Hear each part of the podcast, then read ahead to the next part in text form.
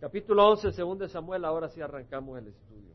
Aconteció que en la primavera, en el tiempo cuando los reyes salen a la batalla, David envió a Joab, al capitán de su ejército, y con él a sus siervos y a todo Israel, y destruyeron a los hijos de Amón, y sitiaron a Rabá, pero David permaneció en Jerusalén. Y al atardecer David se levantó de su lecho y se paseaba por el terrado de la casa del rey, y desde el terrado vio a una mujer que se estaba bañando y la mujer era de aspecto muy hermoso. David mandó a preguntar de aquella mujer y alguien dijo, ¿no es esta Betsabé, hija de Eliam, mujer de Urías Eteo? Y David envió mensajeros y la tomó. Cuando ella vino a él, él durmió con ella, después de ella se purificó, después que ella se purificó de su inmundicia, regresó a su casa. Y la mujer concibió y envió aviso a David diciendo, estoy encinta. Vemos acá que el rey de Israel, el ungido de Dios, el pastor de Israel, se desvía tremendamente, comete adulterio. Es decir, él no tenía la intención de casarse con Betsabé, ya leeremos la historia que termina tomándola como esposa, pero tenía simplemente el deseo de tener un rato de placer con ella, mujer de un esposo era la esposa de alguien. Él, ¿qué tenía que hacer en la primavera en el palacio para empezar? El ejército se fue a pelear, todo Israel dice. Él envió a Joab, el capitán del ejército, y con él a sus siervos y a todo Israel, es decir, a todos los hombres de guerra. Pero él se quedó en el palacio tranquilo. Cuidado con el ocio. Cuidado con tener un tiempo libre que tú lo matas sin hacer nada. Cuidado con la televisión. Y cada uno de nosotros, cuidado con la televisión. Realmente cuando estamos ahí usando mucho tiempo, ya sea en la televisión oyendo música que no es cristiana y, y teniendo tiempo muerto, ese es una es un campo de juego para Satanás que entra. Y así le pasó a David. David estaba en el palacio, no estaba ocupado en la batalla del Señor. Hey, el pueblo de Dios estaba peleando la batalla. Y David estaba tranquilo en el palacio. Y aquí el pueblo de Dios está peleando una batalla espiritual. Ten cuidado de estar tú en tu palacio bien tranquilito. Porque las cosas del Señor no es de estar así tranquilito. Es de mucha paz, pero es de batalla, es de una guerra, es de una guerra espiritual. Vuestro adversario, el diablo, anda como león rugiente buscando a quien devorar. Satanás es un león rugiente, dice Pedro, segunda, en primera de Pedro 5, 8. Es un león rugiente que busca a quien devorar. Es verdad, lo he dicho varias veces. Y lo oímos, pero yo creo que lo oímos y no abrazamos esa palabra. Yo he dicho muchas veces, he leído ese versículo. Vuestro adversario, adversario, nuestro amigo, el diablo, anda como león rugiente. ¿Qué anda haciendo un león rugiente? Enseñando los dientes para un comercial. No, mi hermano. Anda como león rugiente para agarrarte y destruirte. Vuestro adversario, el diablo, anda como león rugiente buscando a quien devorar. No es broma, es cierto, hermanos. Es cierto, es la palabra de Dios. No lo digo yo, lo dice el Señor. Y tú no eres un match para Satanás. Carnadita te acaba en dos pedazos. Pero con Cristo, Él tiene miedo de ti porque mayor es el que está en nosotros que el que está en el mundo. Y si tenemos a Cristo, tú no tienes por qué temerle a Satanás si tienes a Cristo. Pero si no tienes a Cristo, eres, una carnada, eres nada ante Satanás.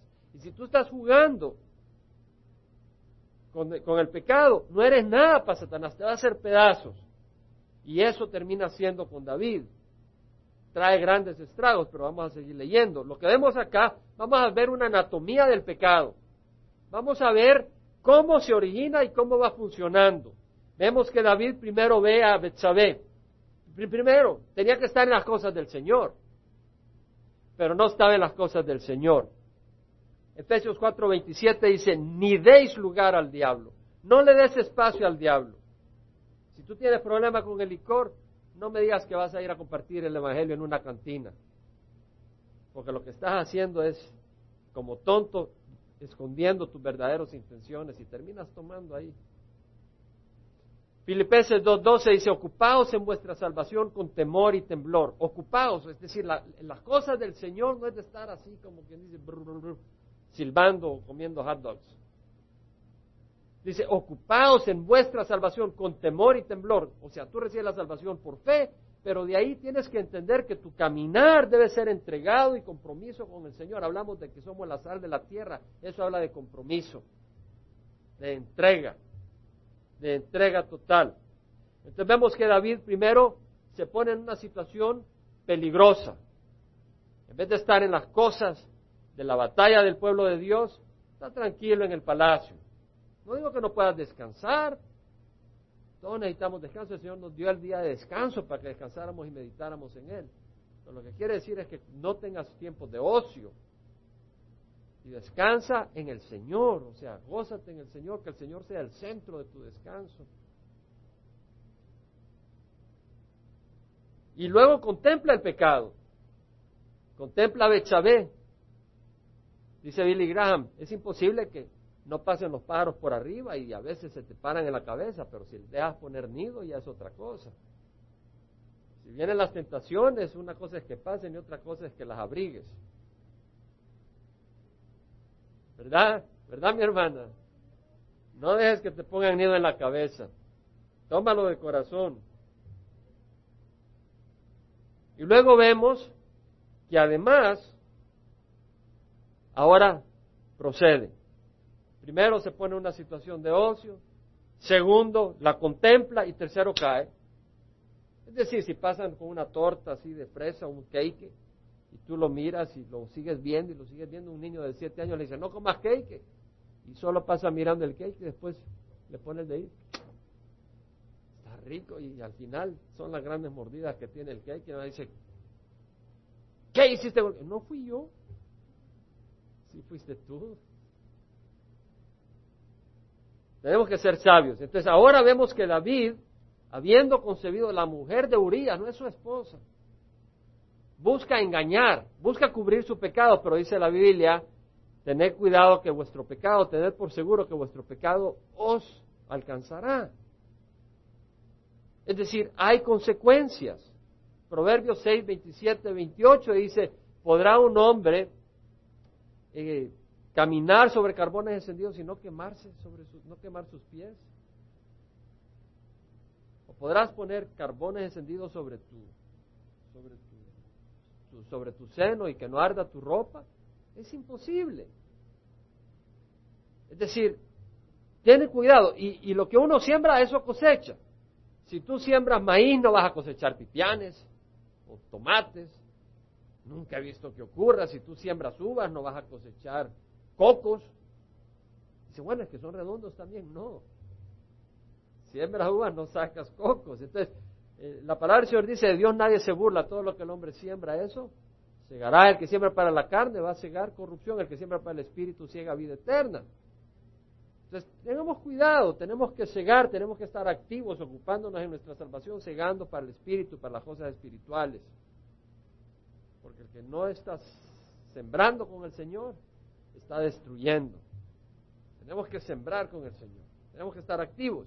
Ahora, el Señor nos enseña esto para nuestro beneficio.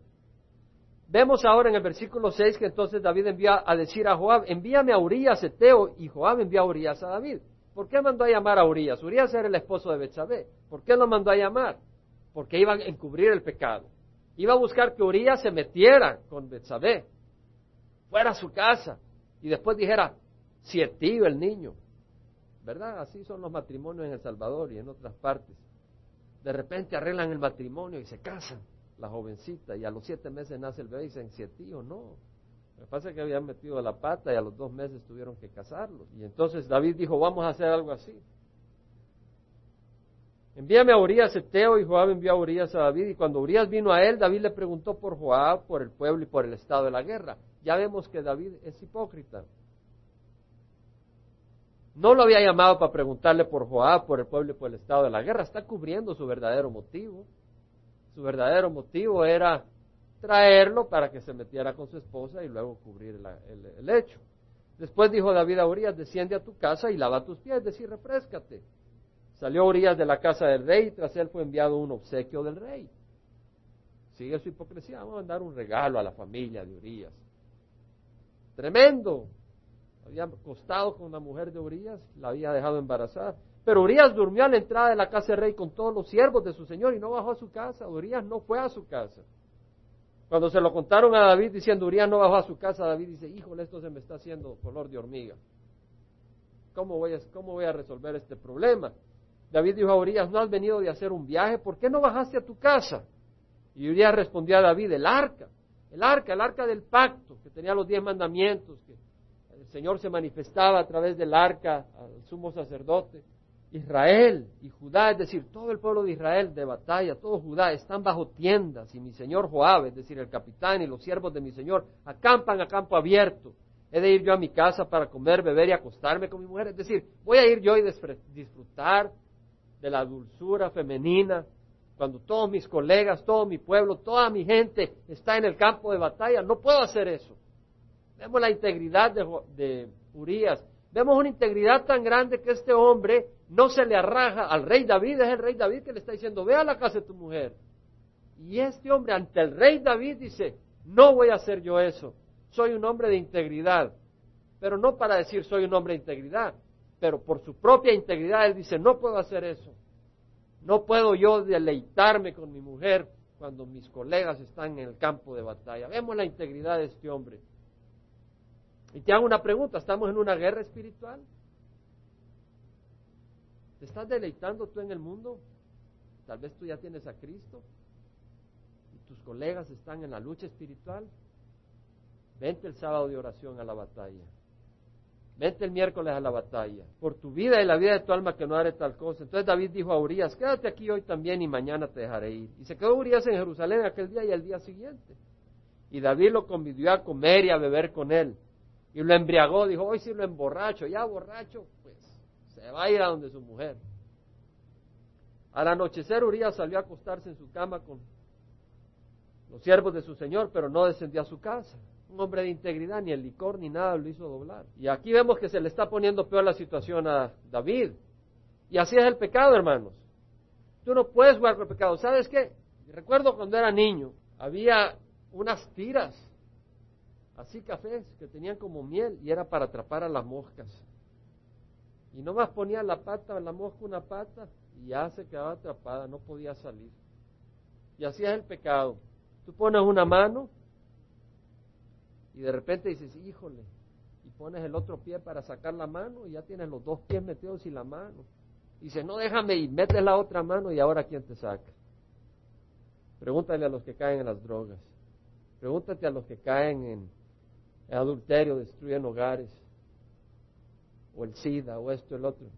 Recuerdo ahí en la laguna de Alegría, en El Salvador, hay una laguna volcánica, y que es pantanosa. Ya hemos sido jóvenes de 18, 20 años, unos amigos, compañeros. Y me acuerdo en una de esas, Marito empieza a gritar y se estaba hundiendo en un pantano. Y pues quería poner el otro pie y más de un día fuimos y, salte Mario, le salvamos el pescuezo, como decimos, se salvó la vida, pero alguien tuvo que salvarlo. ¿Y sabes qué? Jesucristo es el único que te puede sacar cuando te metes en pecado. Pero tienes que clamar antes de hundirte. Totalmente, porque el pecado destruye. Vemos acá entonces que David lo invita a comer y a beber. Y aconteció a la mañana siguiente que David escribió una carta a Joab y le envió por mano de Urias Aquí viene David y manda una carta por mano de Urias a Joab para que mate a Urias. Imagínate la frialdad de David. Hacer una carta y se la da a la víctima para que la víctima lleve esa carta. Dice que en la carta había escrito, poned a Urias al frente de la batalla más reñida y retirados de él para que sea herido y muera.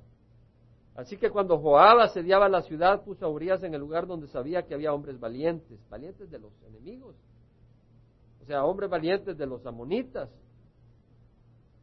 Y los hombres de la ciudad salieron y pelearon contra Joab y algunos de los siervos de David cayeron y murió también Urias Eteo. Cuando uno peca, uno no es una isla. Cuando uno se mete en cosas que no son de Dios, involucras a otros. Y acá vemos que mueren Otros siervos de Dios. La maldad de David. Ya está ciego. Está actuando sin sabiduría. El pecado te ciega. El pecado endurece tu corazón. Hermano, si David pecó, ¿tú crees que nosotros no tenemos el potencial de pecar? Esto ha sido escrito para nuestra enseñanza. Joab envió a informar a David de todos los sucesos de la guerra y dio orden al mensajero diciendo, cuando haya acabado de contar al rey todos los sucesos de la guerra, si sucede que el furor del rey se enciende y te dice, ¿por qué os acercáis tanto a la ciudad para pelear? ¿No sabías que dispararían desde el muro? ¿Quién mató a Abimelech, hijo de Jerobal, es decir, de Gedeón? Está recordando. Si David te dice, ¿no te acuerdas de Abimelech cuando estudiamos el libro de jueces? Que la mujer tiró desde la torre la, piedra de moler y se murió porque se acercó mucho a Abimelech. ¿Por qué dejaste que se acercaran los soldados y Urias? Si te llega a decir David eso, contéstale. También tu siervo Urias Eteo ha muerto. Es una respuesta técnica fría. Partió pues el mensajero, versículo 22, y llegó e informó a David todo lo que Joab le había dicho, enviado a decir. Y el mensajero dijo a David, los hombres prevalecieron contra nosotros y salieron al campo contra nosotros, pero los rechazamos hasta la entrada de la puerta. Pero los arqueros tiraron contra tus siervos desde la muralla, y algunos de los siervos de rey han muerto, y también tu siervo Urias Eteo es muerto. Está dando el reporte.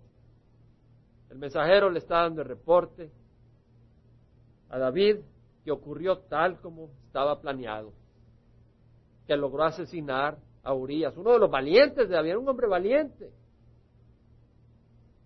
y viuda a su mujer. David dijo al mensajero, así dirás a Joab, no tengas pesar por esto. La espada devora tanto a uno como al otro. Haz más fuerte tu combate contra la ciudad y destruyela. Y tú le dice al mensajero, aliéntalo. Tremendo. Frialdad. La frialdad del corazón de David, este hombre apasionado, este hombre sensible a Dios, sensible al Espíritu, entregado a Dios, valiente, un hombre de fe, convertido en un desastre por Satanás. No hay duda que Satanás tenía que ver con eso. El pecado no era solo de David. David vio a Betsabé. Obviamente Betsabé cuando se estaba bañando ahí Tenía que haber pensado que el rey podía verla desde el techo y poner una cortina o algo. Y también cuando la mandó a llamar, podía haber gritado, decirle al rey, no me puedes tomar, soy esposa de Urias. ¿Por qué no gritó? Se entusiasmó. Al fin y al cabo se entusiasmó. Me imagino que David era un hombre bien parecido. Y además era rey de Israel. Se impresionó, estaba en el trono en la en la recámara del rey de Israel, se le ablandaron sus energías y falló también ella. Al oír la mujer de Urias que su marido Urias había muerto, hizo duelo por su marido. Cuando pasó el luto, David mandó a traerla a su casa y ella fue su mujer. Como que comiste un huesito y lo tiraste. Te limpias con la servilleta y ya estuvo. Nadie se va a dar cuenta. Pero Dios se da cuenta. Cuando pasó el luto, David mandó a traerla a su casa, fue su mujer y le dio a luz un hijo. Pero lo que David había hecho fue malo a los ojos del Señor. Hermanos, cuídate que lo que hagamos sea bueno a los ojos de Dios. Muchas cosas podemos hacer que no son buenas a los ojos del mundo, o tal vez son buenas a los ojos del mundo, pero no son buenas a los ojos de Dios. Lo importante es que si lo que hacemos y nuestra vida es buena a los ojos de Dios, es Dios. ¿Crees que somos resultado de accidente? Dios vive. Y un día tenemos que darle cuenta. No voy a cubrir el capítulo 12, pero para dar la enseñanza que voy a dar ahora, necesito cubrir unos versículos. El Señor le manda a un profeta a David para reprenderlo. Y en el capítulo 12, versículo 7, este profeta Natán le dice a David, así dice Jehová Dios de Israel, yo te ungí rey sobre Israel. Es decir, yo te honré. Yo te di una posición de rey de Israel, te traté con honra. Y te libré de la mano de Saúl. Hoy cantamos esa alabanza. Mi man, el, eh, ¿cómo dice? Mi alma escapó del lazo del cazador. El lazo se rompió. Cuando yo, está, cuando yo alabo esa canción, yo la digo de corazón. Yo no sé si tú. Pero yo me pongo a pensar de casos, de situaciones donde yo me he metido, porque nadie me metió. Claro, fui tentado, pero donde yo me metí Cuando canto esa canción yo me doy cuenta que yo no me saqué de esa situación, el Señor me sacó. O que no fallé, sí fallé, pero me podía haber quedado en el lodo de por vida. Y me pongo a pensar que el Señor rompió el lazo. Yo le doy gracias al Señor. Yo le doy gracias al Señor cada vez que canto esa canción. Sale de mi corazón. Aquí dice, yo te ungí rey sobre Israel y te libré de la mano de Saúl, te di libertad. Estabas oprimido por tus enemigos, te di libertad. Y te entregué a tu cuidado la casa de tu Señor, es decir, te prosperé. Te di la casa del rey Saúl y las mujeres de tu Señor. Te traté con bondad y abundancia. Y, te di la casa de Israel y de Judá. Y si eso hubiera sido poco, te hubiera añadido muchas cosas como esta. Es decir, si no te hubiera bastado, te hubiera dado más. ¡Wow! Te había dado el reino. Te había librado de tus enemigos. Te di el trono matrimonial, la casa matrimonial, te di la casa del rey. Te di las riquezas. Y si, y si no hubieran sido suficientes, te doy más. Dice el Señor. ¿Por qué pecaste? Versículo 9. 9. ¿Por qué has despreciado la palabra del Señor haciendo lo malo a sus ojos? David había despreciado la palabra del Señor. ¿Quién escribió el Salmo 23? David. ¿Quién escribió escritura? ¿Cuántos salmos escribió David? Muchos salmos. El que escribió la palabra del Señor es acusado de despreciar la palabra del Señor. Tal vez nosotros no hemos escrito la palabra del Señor, estoy seguro que ninguno de nosotros, porque ya se cerró el canon de las escrituras. Pero si David, que había escrito palabra de Dios, llegó a despreciarla, cuídate que en tu corazón no desprecies la palabra del Señor. Dice, yo no la desprecio, yo cuando llego a la iglesia la abro. Sí, pero mi pregunta es, cuando el Espíritu te trae convicción y te dice lo que estás haciendo aquí no es bueno, y tú sigues ignorando lo que estás haciendo, despreciando la palabra de Dios. Y no es sin costo, no es sin un pago carísimo que tienes que pagar. Has matado a espada, a, espada a Urias Eteo, has tomado su mujer para que sea mujer tuya, y lo has matado con la espada de los hijos de Amón. Ahora pues, consecuencias. La espada nunca se apartará de tu casa. ¡Wow! Ya leeremos en los próximos versículos el castigo que viene a David. Porque me has despreciado y has tomado a la mujer de Urias, Eteo, para que sea tu mujer. Mira lo que has hecho, me has despreciado, dice el Señor. Señor, yo no te estaba despreciando, yo estaba enamorado de, de, de No, dice el Señor, me has despreciado a mí. Me has puesto al lado para, para hacer tu pecado, me tuviste que apartar. Eso es despreciar. En vez de apreciarme, me despreciaste. Y aún tomaré, he aquí dice, versículo 11, de tu misma casa levantaré el mal contra ti. Tomaré tus mujeres delante de tus ojos y las daré a tu compañero. ¡Wow! Haré a tus mujeres y se las daré a tu compañero. Y éste se acostará con tus mujeres a plena luz de día. ¿Quién era este compañero? Su mismo hijo Absalón leeremos que levanta Absalón y Absalón mismo se acuesta con las mujeres de su padre. ¡Wow! Desgarrador. Versículo 2, en verdad tú lo hiciste en secreto, pero yo haré esto delante de todo Israel y a plena luz del sol. David dijo a Natán, he pecado contra el Señor, arrepentido de veras. Natán le dijo a David, el Señor ha quitado tu pecado, te perdono. No morirás, pero no te quito las consecuencias. Ahí le dice el versículo 14, por cuanto con este hecho has dado ocasión de blasfemar a los enemigos del Señor, ciertamente morirá el niño que te ha nacido. Es decir, el Señor trae consecuencias al pecado de David, porque él dio ocasión de blasfemar a los enemigos del Señor. Es decir, imagínate lo que dirían los enemigos, este Dios favorece a alguien que es un asesino que manda a matar a un hombre para agarrar a su mujer. ¿Este es el Dios de ellos? Satanás anda buscando a los líderes de la iglesia de Cristo. Anda buscando a los siervos, a las siervas, y hacerlas caer, hacerlos caer. Eso es lo que anda buscando para destruir la obra del Señor. tenemos que ser astutos y sabios. Ustedes tienen que orar unos por otros, yo tengo que orar unos por otros, todos tenemos que orar unos por otros. Porque si David cayó, nosotros podemos caer. Tenemos que tener mucho cuidado. Bueno, Tomás Jefferson, Tomás Jefferson, dijo, no muerdas la carnada del placer hasta, hasta que sepas que no hay anzuelo. La verdad que la única carnada de placer que no tiene anzuelo es la, que viene del Señor. Si el Señor te da un placer, porque él, él es el que inventó el placer, Satanás lo distorsionó y nos ha puesto en contra de Dios. Pero si el placer viene de Dios, éntrale con ganas. Si no viene de Dios, hay un anzuelo doloroso. He hecho un, un mensajecito, es decir, de este estudio quiero que saquemos enseñanza. Que por supuesto ya estamos recibiendo enseñanza, pero quiero sacar más enseñanza y elaborar más. Le he dado un título. El título es el siguiente. Un antídoto, una defensa contra el pecado y sus consecuencias. Un antídoto, una defensa contra el pecado. Y este es. Guardemos nuestro corazón en la verdad, con una actitud de agradecimiento, contentamiento y temor santo. Óyeme bien porque voy a elaborar lo que estoy diciendo. Un antídoto contra el pecado y sus consecuencias. Guardemos nuestro corazón en la verdad, con una actitud de agradecimiento, contentamiento y temor santo.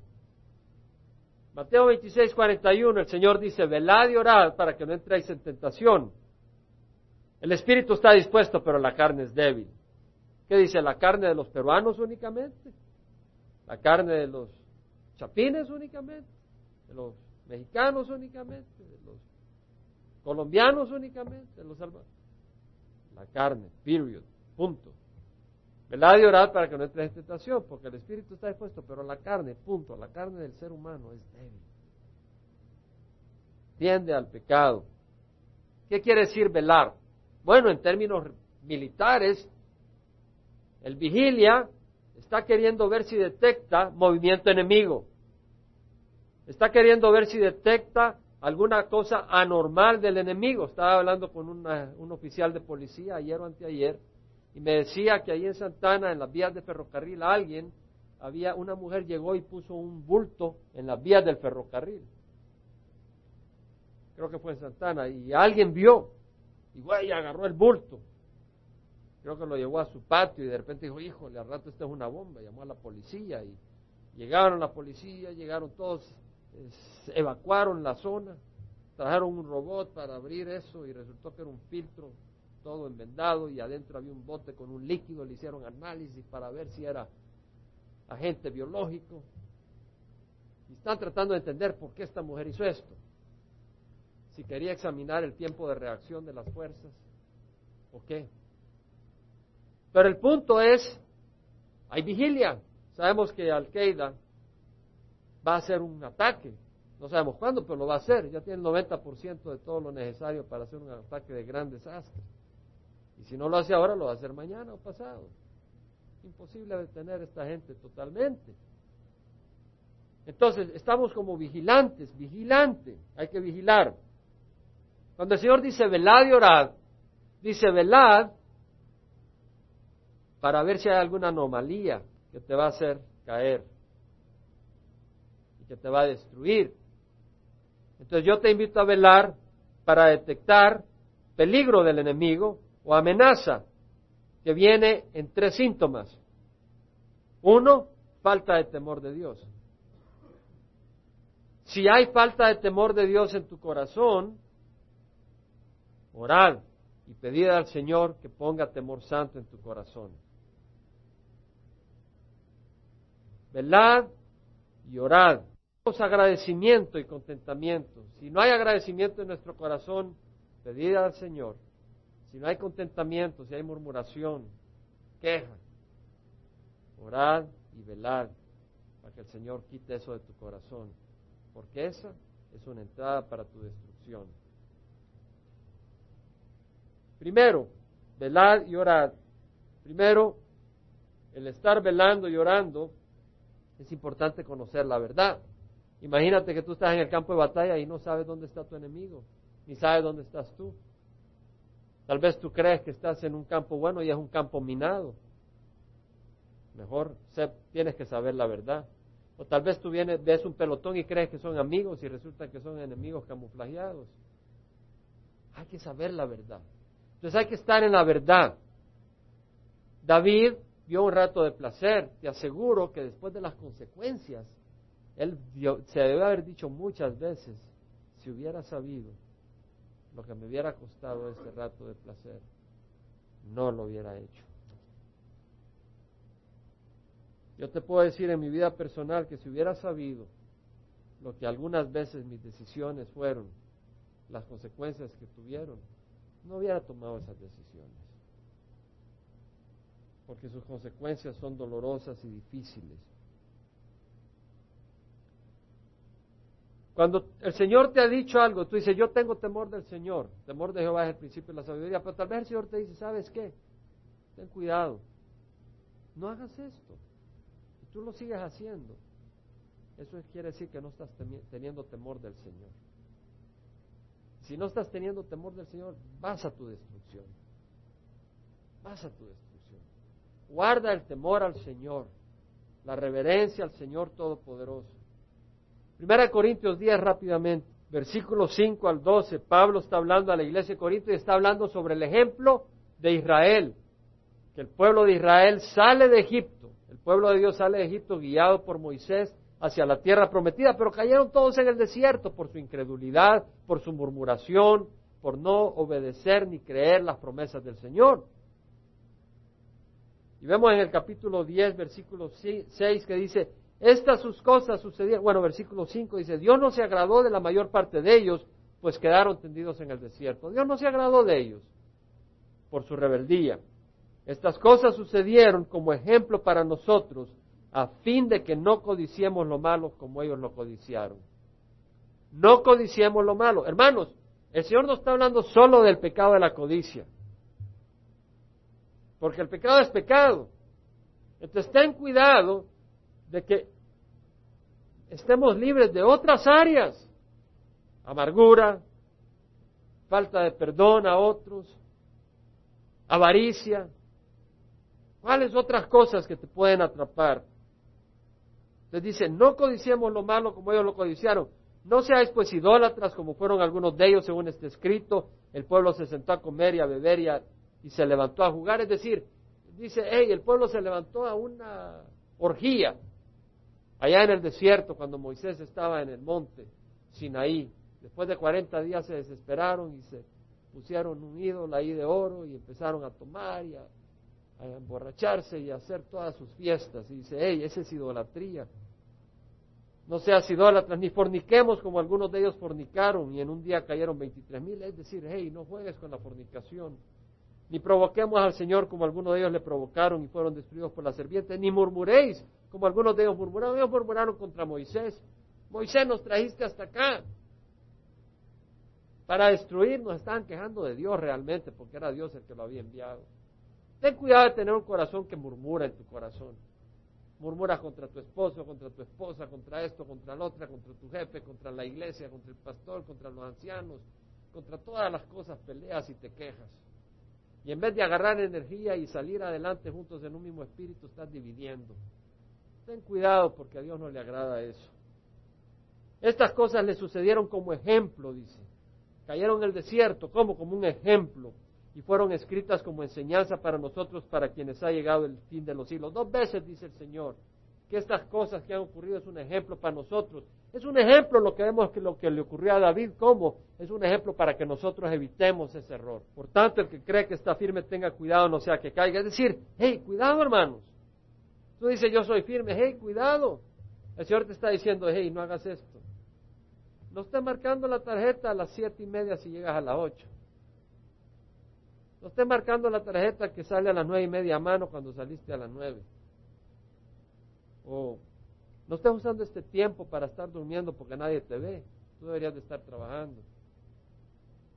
O no te estés echando estos traguitos. O no estés visitando a fulanita o a fulanito. Porque sabes que no te conviene, sabes que es en la carne esa situación. No es una convivencia espiritual. Se ten cuidado. No, pero es hermana o es hermano, sí, pero hay algún interés de por medio. Ten cuidado. No, no rechaces al Señor, ten cuidado, guarda temor. Y, tú dices, bueno, ahorita no me, no me aflige nada, estoy firme, un momento. Velad y orad.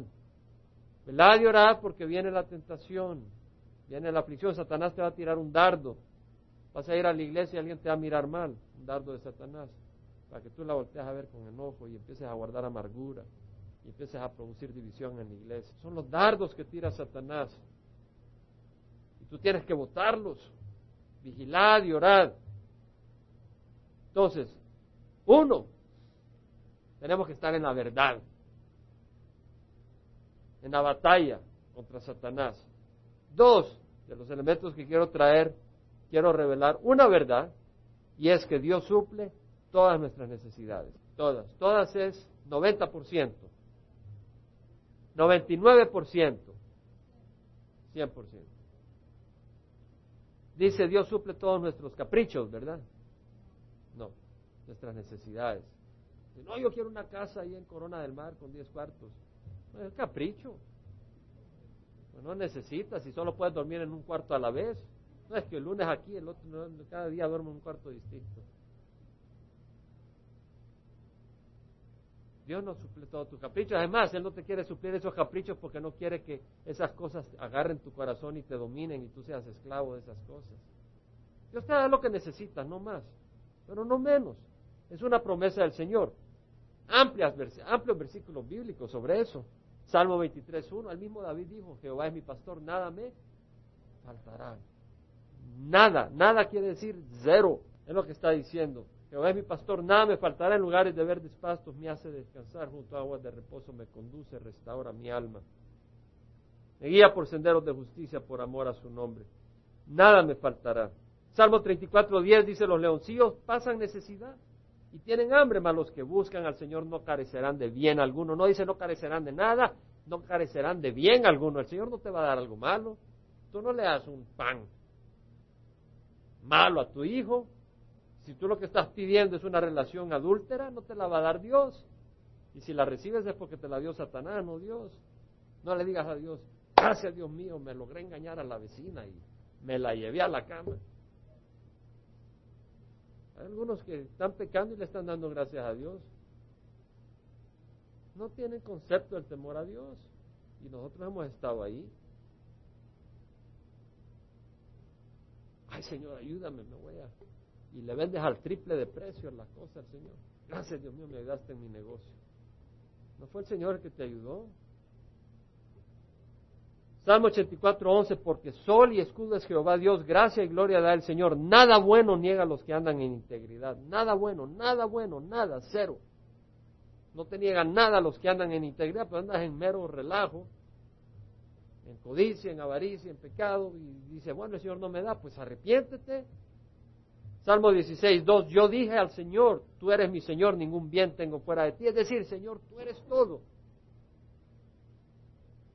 yo dije, es decir, no dijo René, no dijo Jaime, no dijo el pastor, no dijo Ítalo. Yo en mi corazón dije, tú eres mi Señor, ningún bien tengo fuera de ti. Es decir, Señor, si tú me lo das, bien, y si tú no me lo das, no lo quiero.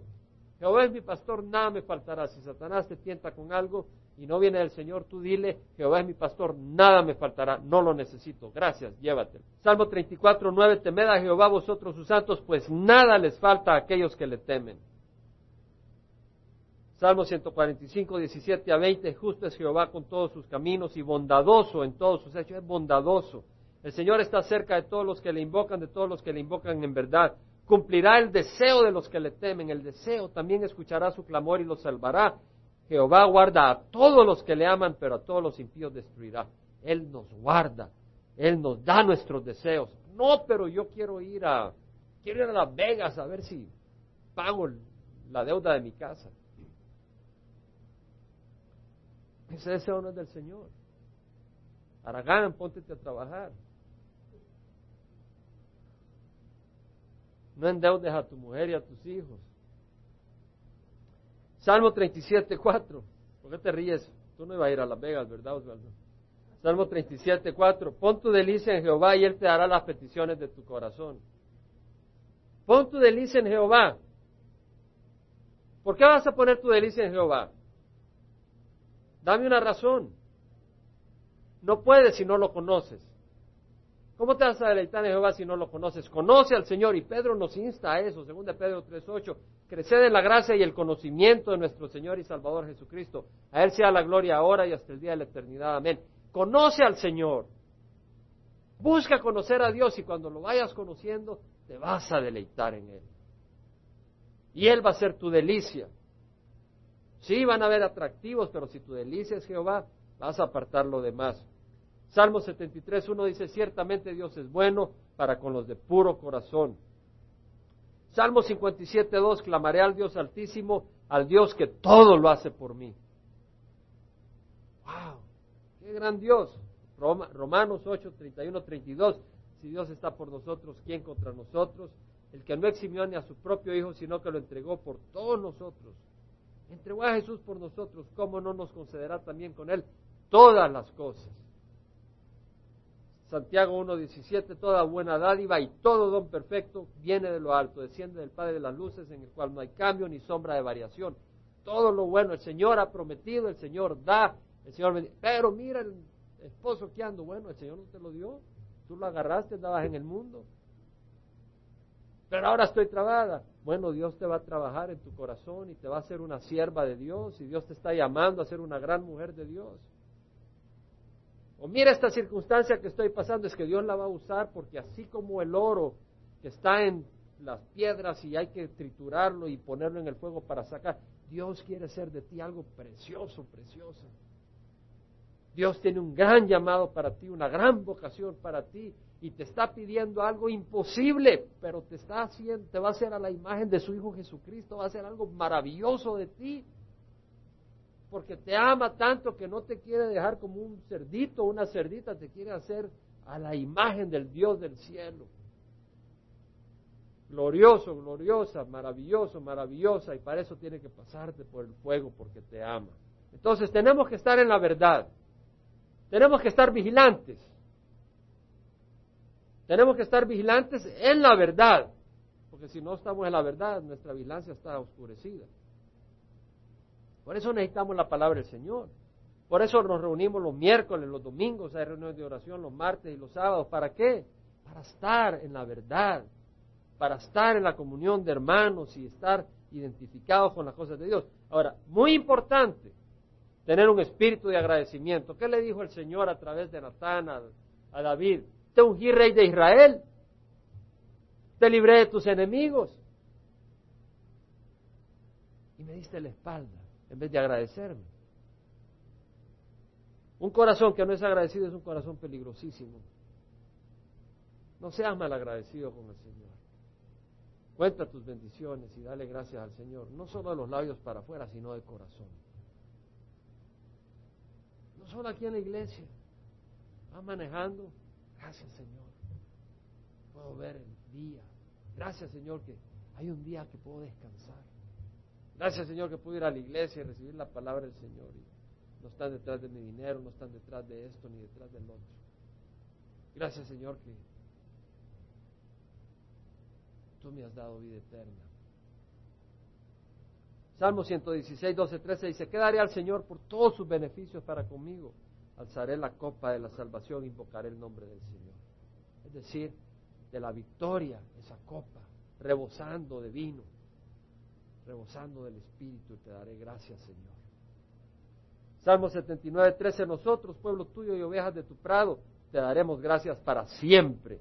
A todas las generaciones hablaremos de tu alabanza. Salmo 69, 30, con cántico alabaré el nombre de Dios y con acción de gracias le exaltaré. Salmo 86, 12, te daré gracias, Señor mi Dios, con todo mi corazón y glorificaré tu nombre para siempre. Salmo 92.1, bueno es dar gracias al Señor y cantar alabanzas a tu nombre. Oh Altísimo, canta alabanzas al Señor. Haz melodía en tu corazón. Salmo 95.2, vengamos ante su presencia con acción de gracias, aclamémosle con salmos. Salmo 50.23, el que ofrece sacrificio de acción de gracias me honra. Honra al Señor, dale gracias.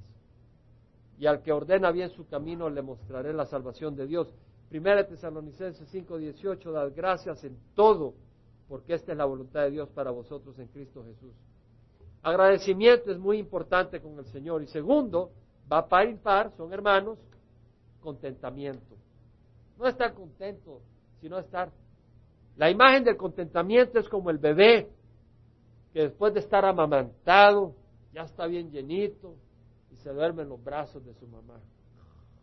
Todo tranquilito, satisfecho, no quiere nada, déjenlo dormir. Se duerme. Es el estar contento, contento, satisfecho, pacífico, no estar en turbulencia interna.